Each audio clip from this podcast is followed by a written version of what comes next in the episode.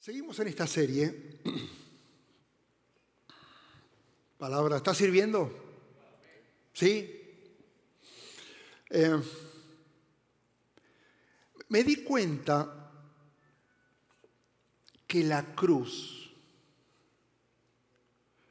pasó a ser un símbolo común.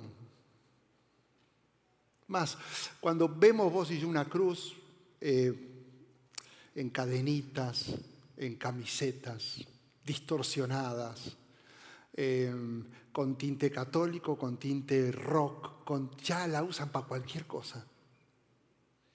Me, me di cuenta que nos hemos familiarizado tanto con el símbolo de la cruz que ya hay un menosprecio al valor de la cruz como que ya es algo normal. Y tal vez nos hemos acostumbrado a hablar tanto de la cruz que no entendemos el verdadero significado de la cruz, especialmente en esos tiempos bíblicos, porque ver una cruz era aterrador. Me sorprende lo que dice el evangelista escocés Oswald Chambers. Mira esto. El cielo está interesado en la cruz. El infierno está aterrorizado de la cruz. Los humanos ignoran la cruz.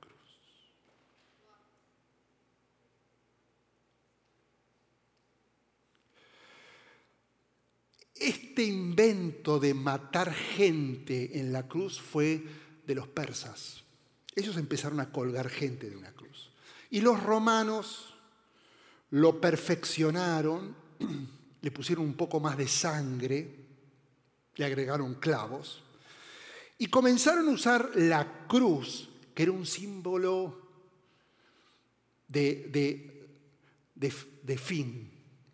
Ver la cruz era decir, Dios mío, espero que nunca yo esté en ese lugar. ¿Quiénes calificaban a la cruz?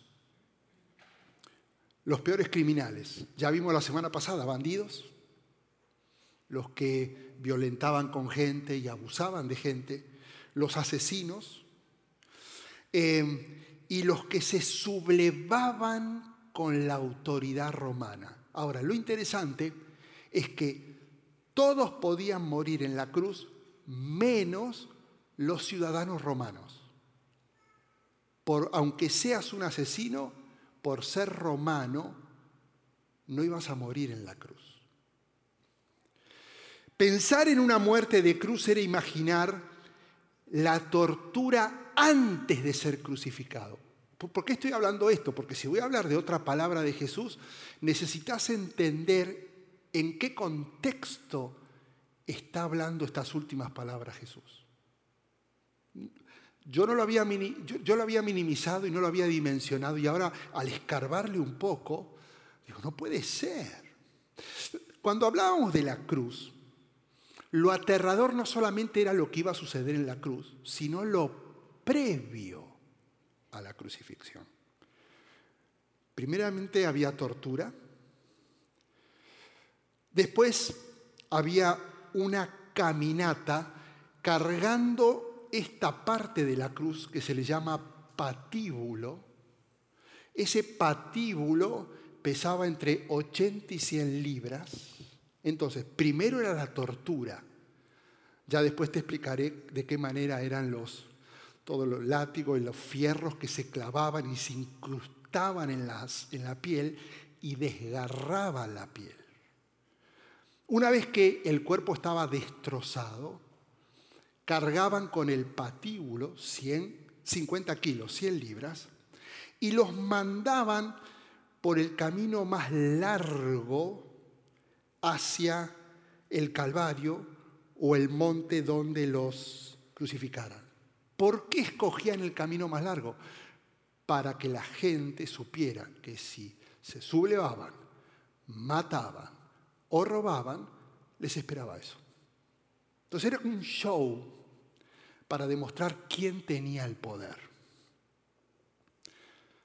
Si alguna vez te preguntaste por qué el camino de Jesús fue la vía dolorosa y por qué en Jerusalén tiene un nombre hispano, era porque Poncio Pilato venía de España. Y pensar en la cruz era pensar en los clavos. El que iba a ser crucificado esperaba el golpe, esperaba la tortura, esperaba la caminata, se imaginaba clavos enterrados en la mano, imaginaba estar expuesto a toda la gente colgado, sangrando. Si la muerte tenía que ser rápida, esperaba que le quiebren las piernas, porque al quebrar las piernas ya no se ponía a sostener y no podía respirar, entonces venían con una lanza o con una, una vara, le rompían las piernas y si así no morían, le abrían el vaso, perdía el agua y moría. Así que imagínate que vas a morir en la cruz y estás pensando en toda esa previa antes de morir.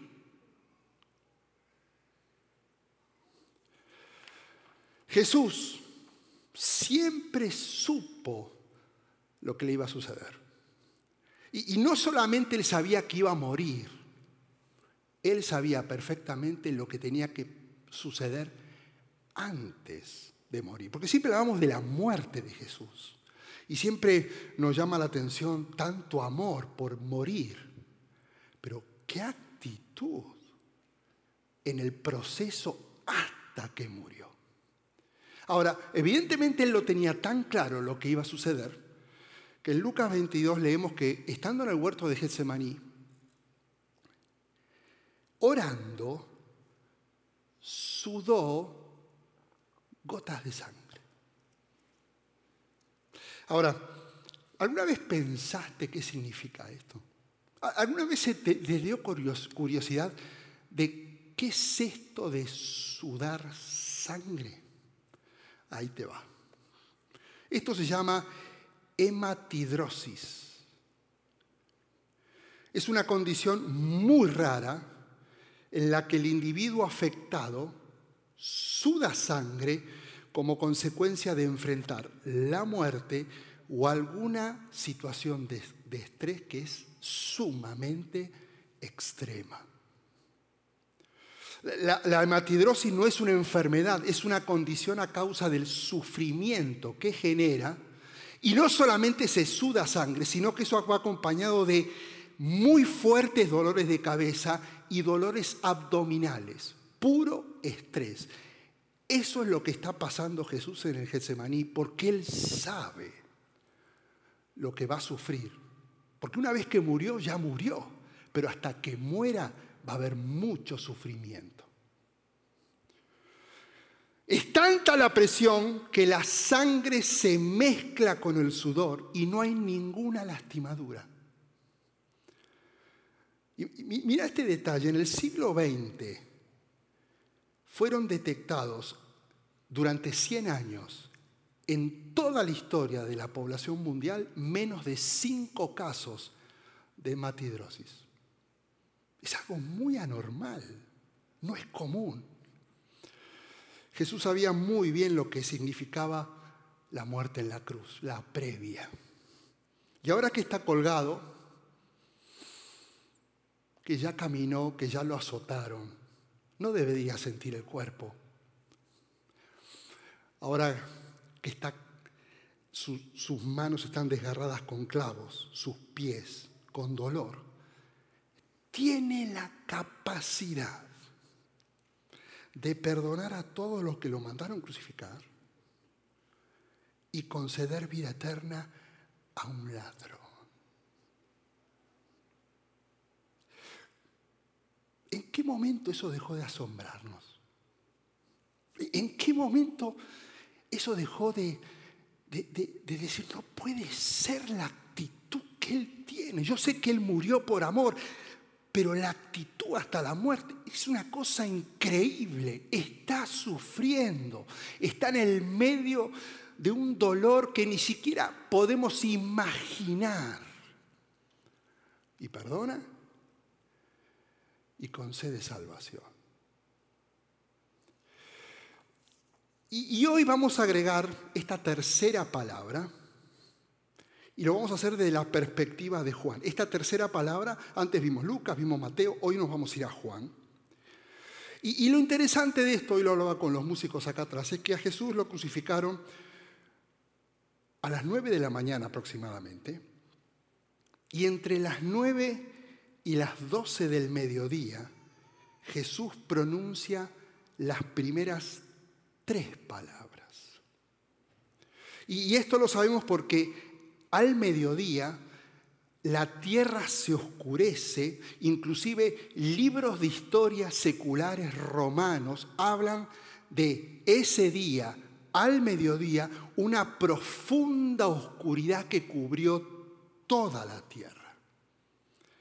Una vez que pasa esa oscuridad, Jesús va a hablar las siguientes cuatro palabras. Ahora, lo, interesante que estas tres palabras tienen, las primeras, tienen un, común denominador y eso es lo que quiero descubrir con ustedes hoy. Vamos al verso en Juan 19, 25. Dice, junto a la cruz de Jesús estaban su madre, la hermana de su madre, María la esposa de Cleofas y María Magdalena. Y cuando vio a su madre y a su lado el discípulo a quien amaba, dijo a su madre, mujer, aquí tienes tu hijo. ¿Te, das cuenta de lo que él está diciendo? Está clavado, fue azotado, ya caminó con 100 libras, lo insultan, le gritan, ya, ya está directamente destrozado su cuerpo y está pensando, mamá. Y luego le dice al discípulo, ahí tienes a tu madre, y desde aquel momento ese discípulo la recibió en su casa. Aproximadamente dice la historia y los teólogos que María vivió 11 años más, Juan se hizo cargo de ella, una línea de pensamiento dice que vivió y murió los 11 años sin Jesús en Jerusalén, la otra dice que se fue a Éfeso donde Juan fue eh, a pastorear. Lo que importa es que Juan se hizo cargo de mamá. Ahora, ¿quién está en esta escena? Está María. Después dice que está la hermana de su madre. Ella es Salomé, eh, que es la hermana de María y fue mamá de Santiago y de Juan. O sea que ellos eran primos de Jesús. Después está la esposa de Cleofas. No se sabe bien quién es, pero se llama María. Y después está la eterna y la fiel María Magdalena. Pero solo está Juan cuatro mujeres y un hombre. ¿Y los demás? Pedro le había dicho a Jesús, Señor, aunque todos te abandonen, jamás yo te abandonaré. Yo creo que a ellos el temor a ser atrapados, porque estaban en riesgo, fue más importante que estar presente en el momento de mayor angustia del maestro. Y qué interesante, porque cuando Jesús dio de comer, miles de personas lo siguieron, incluyendo a los doce. Cuando Jesús enseñó, cientos de personas lo escucharon, incluyendo a los doce. Cuando Jesús estaba comenzando a vivir el dolor de su muerto en el aposento alto, estaban los doce y quedaron once. Cuando él estaba en el jardín de Getsemaní sudando sangre, solamente había tres. Cuando ahora él está en la cruz muriendo, había uno.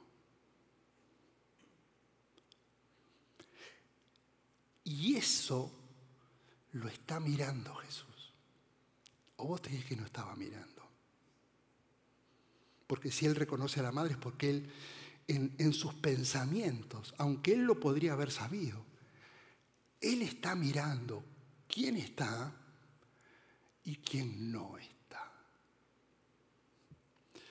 Y al lado de Juan está María, y yo quiero por un momento que te pongas en el lugar de María, si sos mamá especialmente, porque María está mirando morir a su hijo vos harías lo que sea por evitar la muerte. Ella no puede hacer nada, solo está llorando, está desconsolada, supongo que estaría gritando, porque lo único que puede hacer en ese momento es mirar cómo su hijo está sufriendo y muere. Y eso Jesús lo está viendo. Ahora, si pasaste por una circunstancia difícil, no sé si te diste cuenta que el dolor consume. ¿Te diste cuenta? Por ejemplo, cuando estás pasando por un momento doloroso, sea físico o sea emocional, uno la tendencia tiene a pensar en uno mismo y lo demás no importa. Jesús está en su máximo dolor y ahora no le importa lo que está viviendo, sino le preocupa lo que va a pasar a su mamá. ¿Cómo puede hacerlo? Él está preocupado en honrar a su madre y a su padre, y a su padre, no me equivoqué, porque él quiere hacer lo que José esperaría que hiciera, y eso era una manera de honrarlo porque él ya había muerto. Y me imagino a Jesús pensando, clavado, con la espalda destrozada, colgando, humillado, insultado, a esta mujer que se aguantó todo, que soportó todo, que me dio a luz en condiciones infrahumanas. A esta mujer que desde su adolescencia aguantó todas las críticas de toda la gente que pensaría mal de su embarazo extraño y dudoso. Le tengo que asegurar que la cuiden y que no le pase nada. Y solo hay alguien que puede ayudarme y me voy a quedar tranquilo, y ese es Juan. Es la tercera vez en tres horas que cada vez que Jesús abre la boca, está pensando en los demás. Padre, perdónalos, los demás. Hoy estarás conmigo en el paraíso, el ladrón. Y ahora está diciendo, Juan, te encargo a mamá. Y aunque estas palabras parecen simples, oh, tienen unas implicaciones y tienen una profundidad cuando uno entiende el significado de esta palabra. Y esto es lo que yo quiero analizar hoy. Porque mi pregunta hoy es, ¿qué, aprendemos de esto? ¿Qué, aplicación le podemos dar a hoy, a nuestra vida, a nuestra familia, a nuestra realidad en medio de sufrimientos? Evidentemente, Jesús priorizó el cuidado de su familia amando de una manera única, porque Él no amaba diciendo, Él amaba haciendo. Y en medio de todo el dolor que Jesús está pasando, porque está colgado, está con agujeros en los clavos. Y te lo voy a repetir porque no podés salirte de esa imagen con agujeros en los pies, con la piel rasgada, sangrando, con una cruz, todos gritando. En medio de esa circunstancia, Él hace dos cosas que son una expresión de amor. Y estas son las dos cosas que te quiero mostrar hoy. Número uno, Presta atención al dolor de la madre. Esto me voló la cabeza. Porque él dice, cuando él vio a su madre, él, no vio a la mamá, él vio el dolor de su mamá.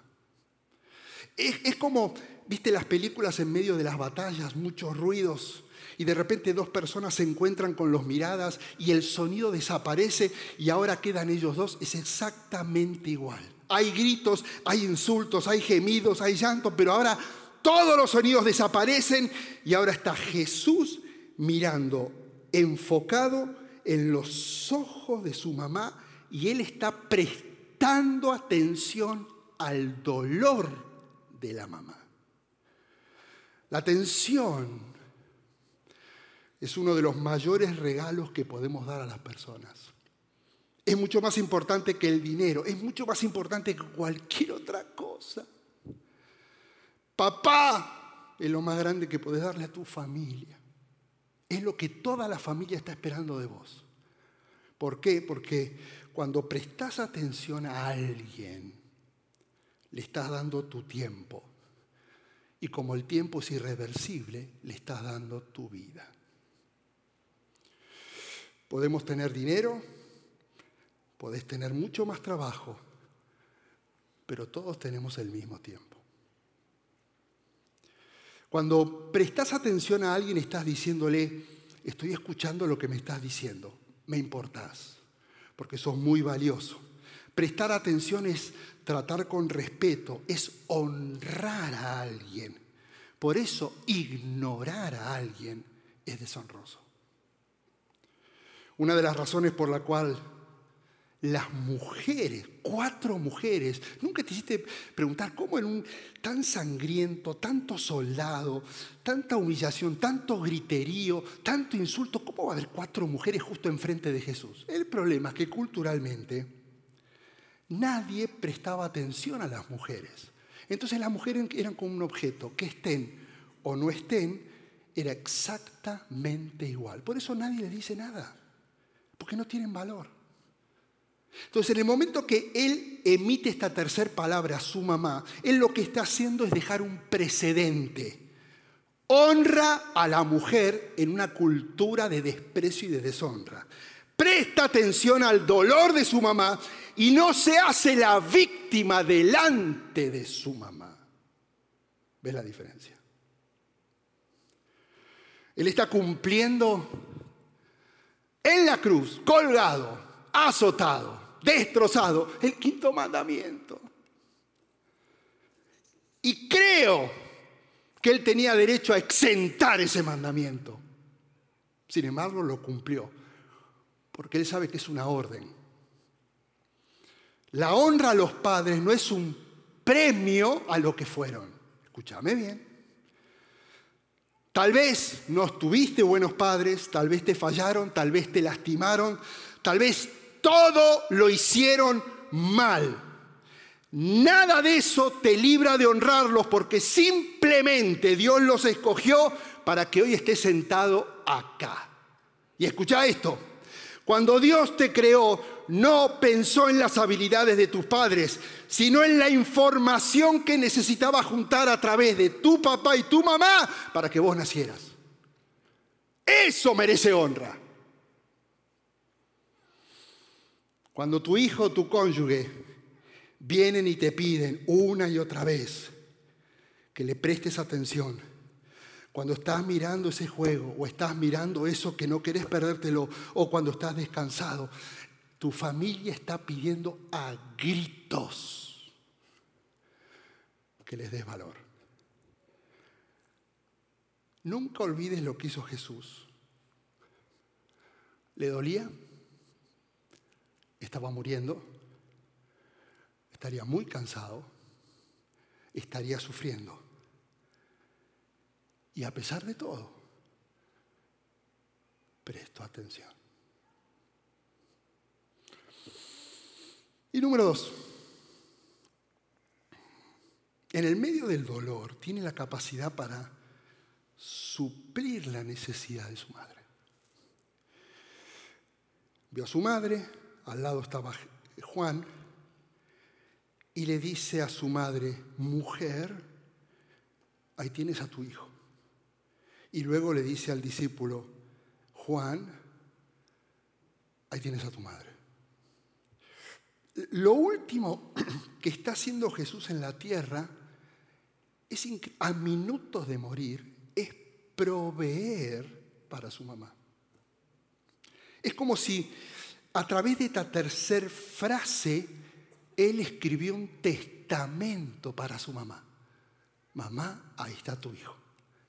Juan, ahí está tu mamá. Ahora necesito que se cuide para que yo me quede tranquilo.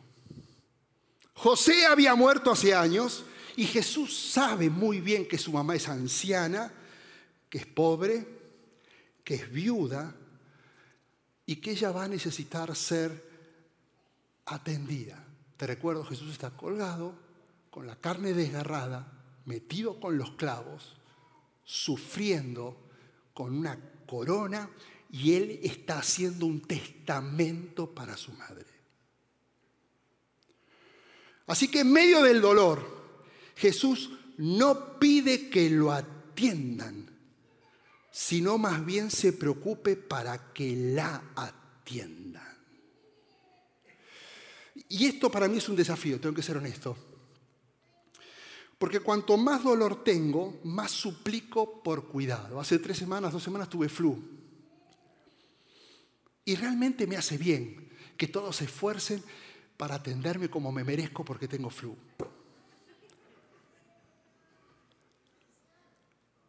¿O no te pasa igual?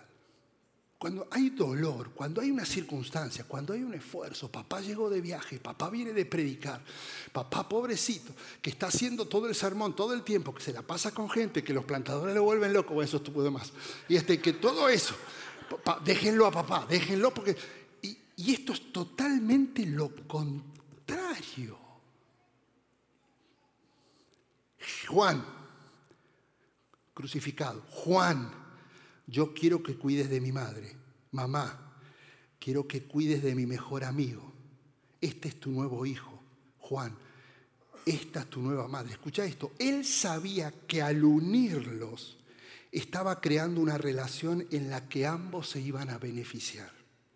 Jesús no tiene nada que darle a su mamá. No tiene herencia, no tiene dinero, no tiene bienes escucha bien, ni siquiera tiene ropa para que María se quede con algún recuerdo, porque acaban de echar la suerte los romanos por sus ropas. La historia dice que eran cuatro romanos. La prenda normal del judío eran cinco prendas, un interior, un exterior, una cosa que iba a la cabeza, la capa y los zapatos.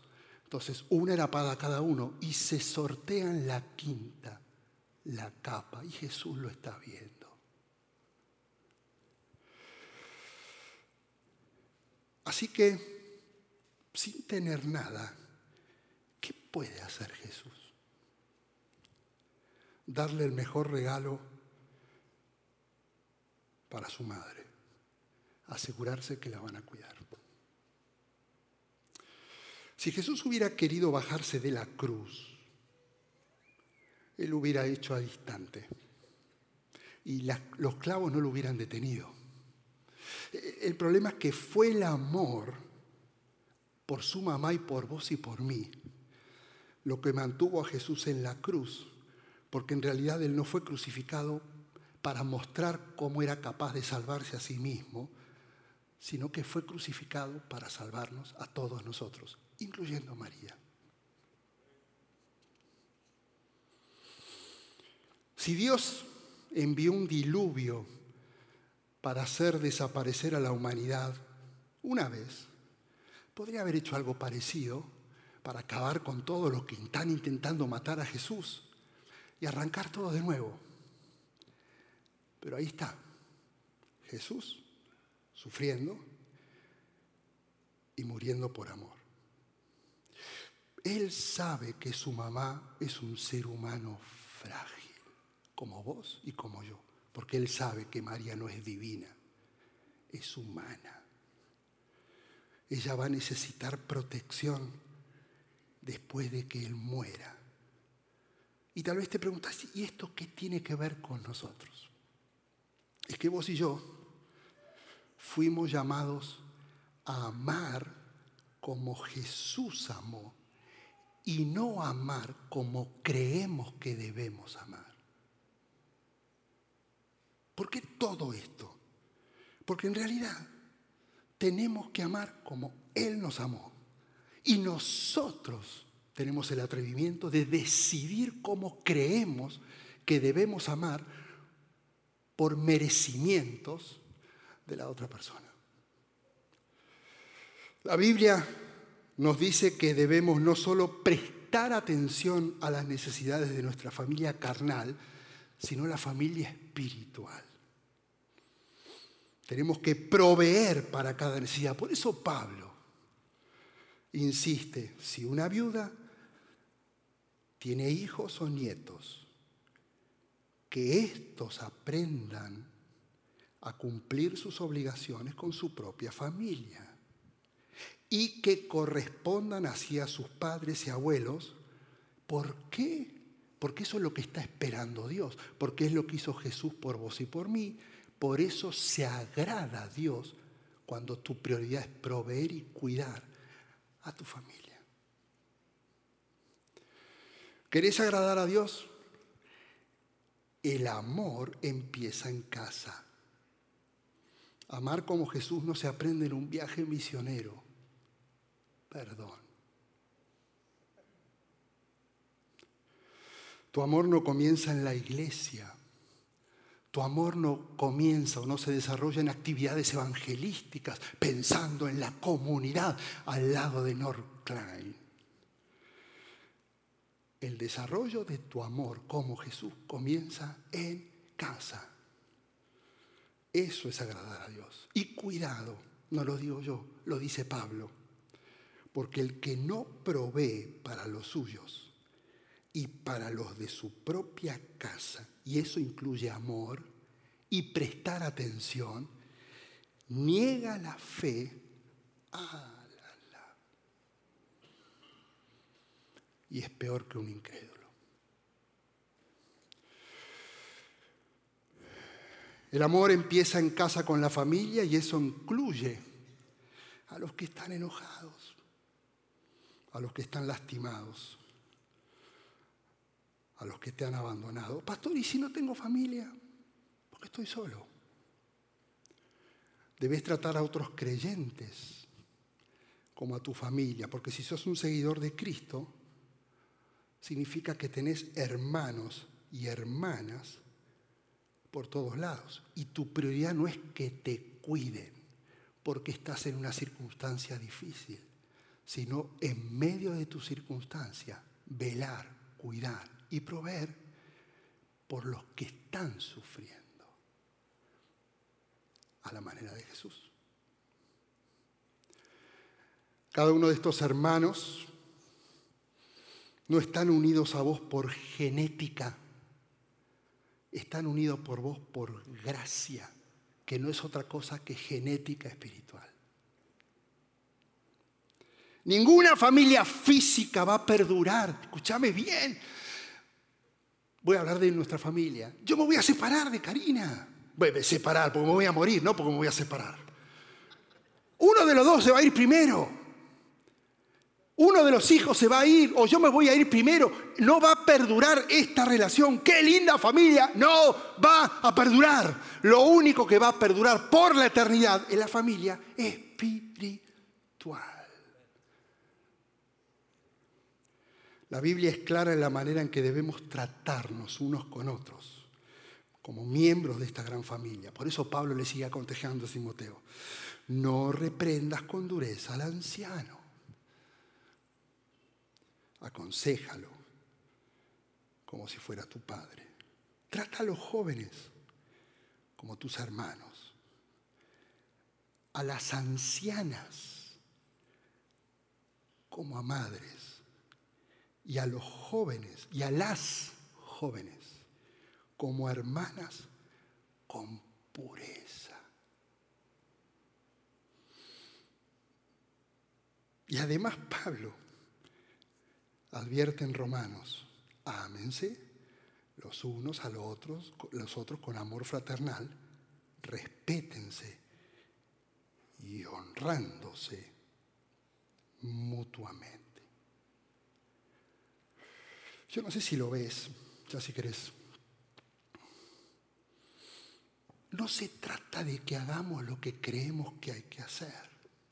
Nos toca hacer lo que debemos hacer. Lo que vos crees, sacalo a un lado. No cuenta. Podés ser creativo, pero no cuenta. Dios no está esperando que ames esforzándote a tu manera. No sirve. Él está esperando que lo hagas como Jesús lo hizo con su mamá colgado en la cruz. Si Jesús en su muerte y en lo previo a la muerte, porque una vez que murió, ya está descansando, pero antes de la muerte, priorizó nuestro dolor, es porque Él está esperando que nosotros no prioricemos lo que nos pasa, sino que prestemos atención al dolor de tu hermano. No te lo olvides. Lo estoy trabajando. Porque cuando me duele algo, suelo querer llamar la atención para que me ayuden. Y soy egoísta. Y si hoy estás en este lugar y estás sufriendo, entonces déjame darte un consejo parecido al que Jesús le dio a su madre y a Juan. Si estás sufriendo. A vos que sufrís, acércate a Jesús.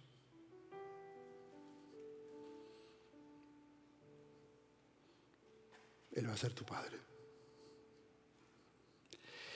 Jesús, con todo mi corazón te pido que abraces al que está sufriendo como a un hijo. Al que sufre, unite a Jesús. Es tu Padre. Papá, abrazalo, porque es tu hijo. Esta relación que se genera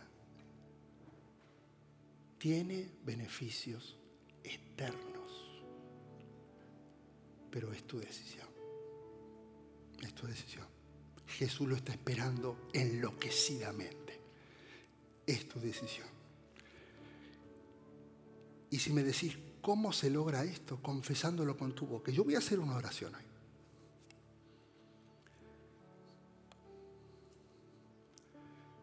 Porque debe haber gente acá que está sufriendo demasiado. Un dolor tan fuerte, tan intenso, que te hizo perder la perspectiva del amor. Y ese dolor te está cegando a hacer lo que Dios espera que hagas en medio del dolor. Él puede hacer así con tu dolor pero Él está probándote qué haces, qué actitud tenés en medio de tu dolor. Y el segundo grupo de personas es el que dice no sé qué hacer. Bueno, ¿qué tal si decidís comenzar una relación que va a traer beneficios eternos? Es una decisión tan simple como una decisión. Así que quiero que cierres tus ojos y repitas conmigo.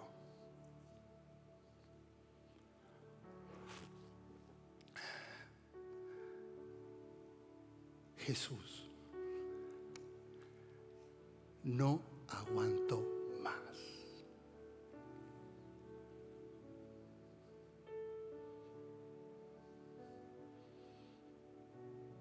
Estoy a punto de tirar todo.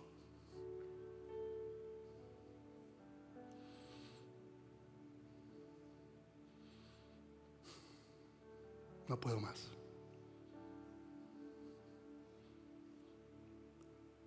Pero hoy tomo una decisión. Abrazarte como padre. Porque si yo te abrazo como padre, tú me vas a adoptar como hijo. Y esa relación, por fe, va a tener beneficios eternos. Y no me lo quiero recibo en mi corazón. Quiero que vivas, que seas el rey de mi vida.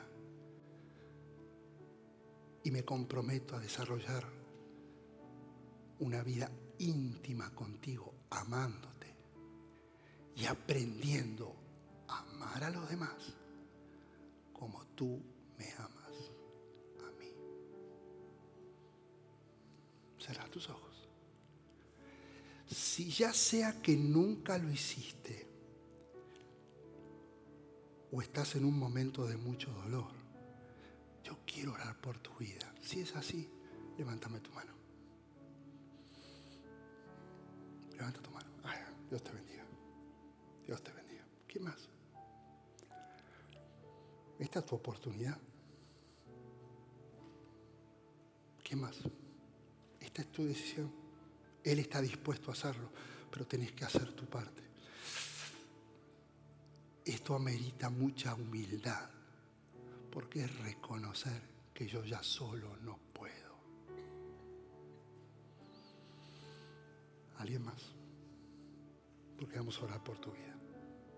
Te voy a pedir que vengan los dos. Vénganse, déjenme abrazarlos. Vengan, vengan. Si hay alguien más, quiero que vengan. Vénganse. Venite. Acá no se trata de la circunstancia que viven. Acá se trata de la actitud que están tomando en medio de las circunstancias. Venite. ¿Alguien más? Vamos a orar. Alex, venite. Así oras por ellos. Ponete de pie. Ponete de pie. Levanta tus manos y ahora olvídate de mí. Enfócate en Él. Enfócate en Él. No dejes de agradecer tanto amor. No dejes de agradecer Él te escogió. No dejes de expresar tu amor hacia Él. Él es la roca y estás parado sobre la roca. Él es tu fuerza cuando todo está derrumbado. Él es fiel cuando quedaste solo. No te olvides que el amor de Jesús es incomparable. Ahí está Él. Así que levanta tus manos y de lo más profundo de tu corazón, sin importar la circunstancia, vamos a despedirnos de este lugar adorando y declarando tu amor hacia Jesús. Gracias por participar del servicio a través del Internet. Esperamos que la experiencia de hoy haya alentado y desafiado su mente y corazón. En Champion Forest nos apasiona ayudar a las personas a conocer a Dios, a crecer en su relación con Él y con los demás, mientras todos como cristianos hacemos una diferencia en el mundo. Nos encantaría tener la oportunidad de hablar y orar con usted le invitamos a que ingrese a championforest.org diagonal conectar para que podamos estar en contacto. Y por supuesto, esperamos con ansias el momento de poderles saludar en persona en una de nuestras sedes. Que Dios le bendiga y tenga una semana llena de la presencia del Señor. Nos vemos pronto.